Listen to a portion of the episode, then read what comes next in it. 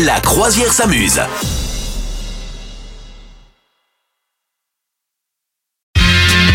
C'est le moment de parler euh, culture avec un grand cul, comme dirait l'autre. Ah, exactement.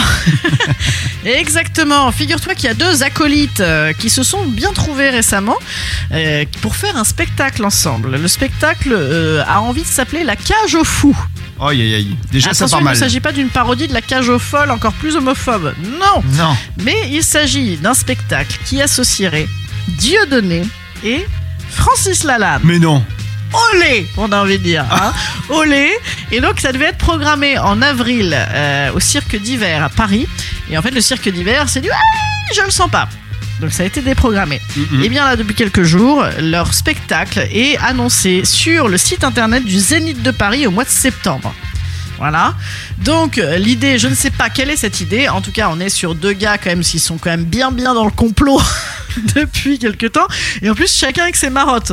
Donc je pense qu'effectivement, c'est la cage au fou, que c'est la foire fouille même. Hein. Il devrait appeler ça la foire fouille. En tout cas, bon, le, évidemment que ça, va- les, les autorités flippent d'un spectacle là-dessus euh, qui peut, euh, enfin politiquement, tu te rends compte, euh, tu as les gens qui vont se retrouver devant, dedans, etc. C'est compliqué. Donc je crois que c'est en train d'essayer de se faire annuler. Ah.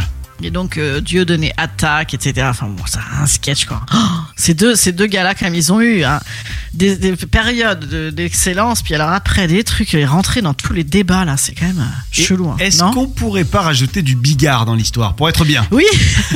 Après Bigard, en fait Bigard, il est démodé. C'est-à-dire, enfin c'est un humour. Enfin il y a, peut-être des gens qui l'aiment encore, mais Ouais. mais c'est un humour démodé. Tu vois, c'est un humour qu'on faisait. Dans ce cas-là, on interdit Michel Leb, etc. Enfin tu vois, c'est c'est des blagues qu'on ferait plus. Tu vois, sexiste à mort et tout. Euh, Michel Leb, c'était raciste à, sou- à sa foison, tu vois. Mais par contre, tu vois, c'est pas des gars qui font, qui colportent aussi des idées euh, encore aujourd'hui. Hmm, ouais. Si, je sais pas.